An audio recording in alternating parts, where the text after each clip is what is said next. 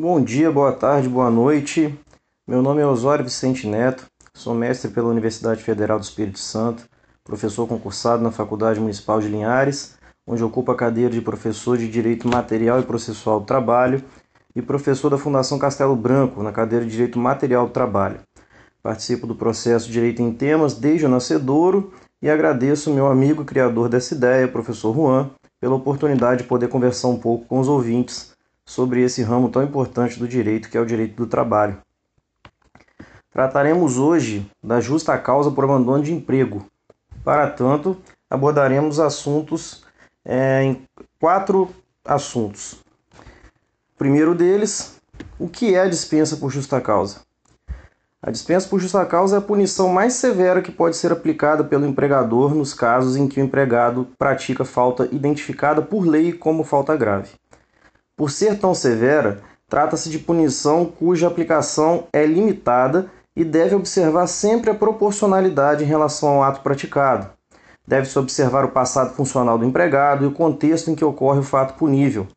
Aplicar a dispensa por justa causa como punição é uma atitude melindrosa, que deve ser cercada de todos os cuidados para que a atitude do empregador não seja considerada severa demais ou um mero ato de vingança.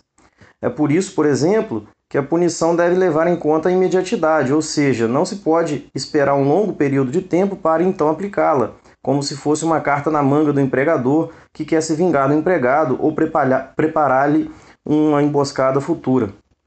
Do contrário, a punição poderá ser revertida em juízo. Dito isso, podemos passar para o próximo assunto e falar sobre algumas lendas urbanas sobre abandono de emprego, que é uma espécie de justa causa, certo? É, entre as hipóteses legais de justa causa, encontra-se então o abandono de emprego, lá no artigo 482 da CLT. Hipótese esta que é cercada de lendas urbanas e que, na prática, na maioria esmagadora das vezes, é utilizada de maneira indevida. O desconhecimento do conceito e da forma de aplicação do abandono de emprego justifica esse fato. Há lendas consagradas, como, entre aspas, se faltar mais de 30 dias, estará configurado o abandono.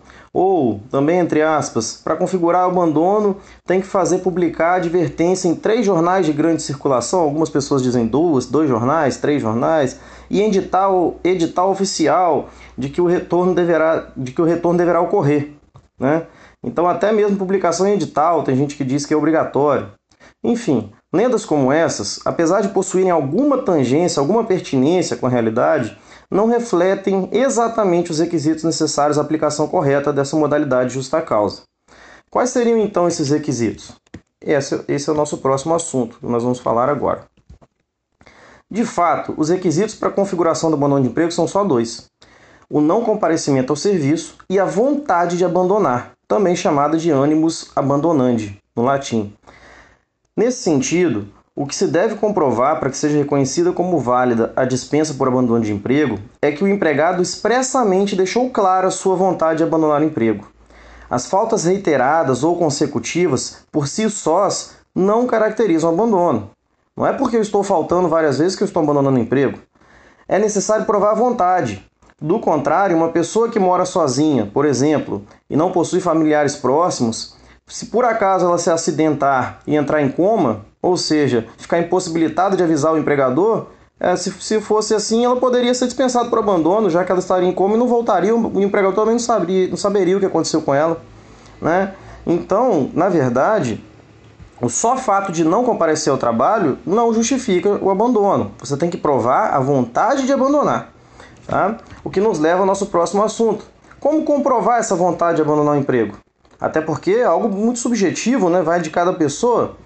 Enfim, a grande questão então é, na prática, como comprovar a vontade de abandonar quando o empregado não demonstra expressamente que pretende fazê-lo. Nesse sentido, todos os meios de prova são admitidos. Na verdade, a gente não consegue entrar no âmago da pessoa para saber e comprovar o que ela quer, né? Mas nós conseguimos provar por meio de fatos objetivos que realmente o caso é de abandono. Muitas vezes o empregado apenas deixa implícita sua intenção. Nesses casos, o ideal é o empregador comunicar ao empregado de que, se não retornar em um prazo pré-fixado, 24 horas, por exemplo, será considerado que o trabalhador não pretende mais retornar. Feito o comunicado e descumprido o prazo, aí sim podemos dispensar por abandono de emprego, por justa causa.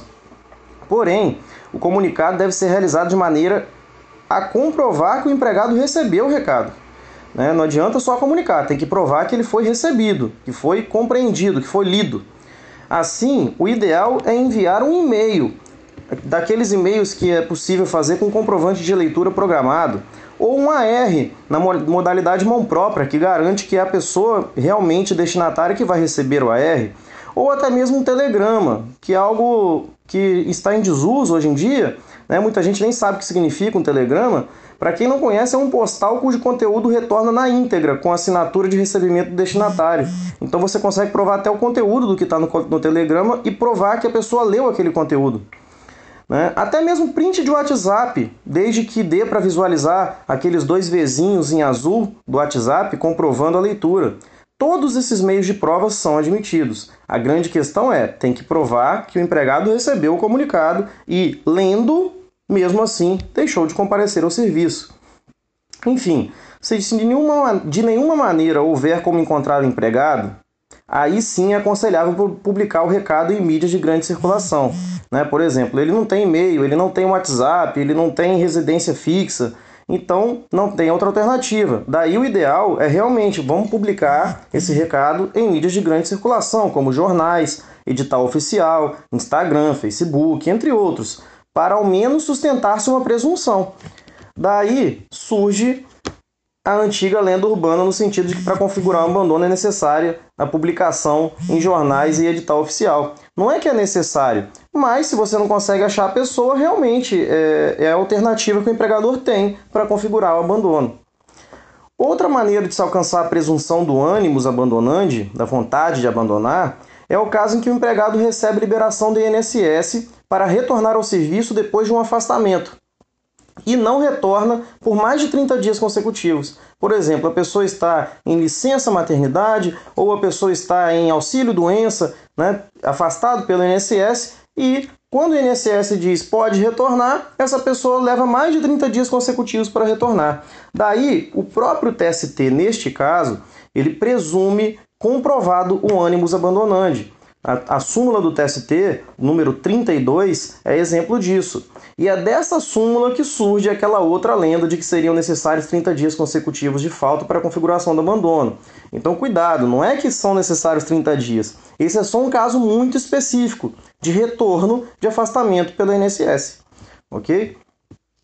Portanto, ante o exposto, podemos perceber que basta demonstrar a vontade de abandonar o emprego e a ausência do empregado para que a justa causa nessa modalidade se aperfeiçoe. Logo, pouco importa se a ausência de 30, 15, 10, um dia, uma hora. O que você tem que comprovar para que o abandono seja realmente consolidado e confirmado até mesmo em juízo é o ânimos abandonante, é a vontade de abandonar. Bom, com isso eu espero ter esclarecido esse tema tão mal interpretado na prática pelos empregadores um forte abraço a todos e até a próxima.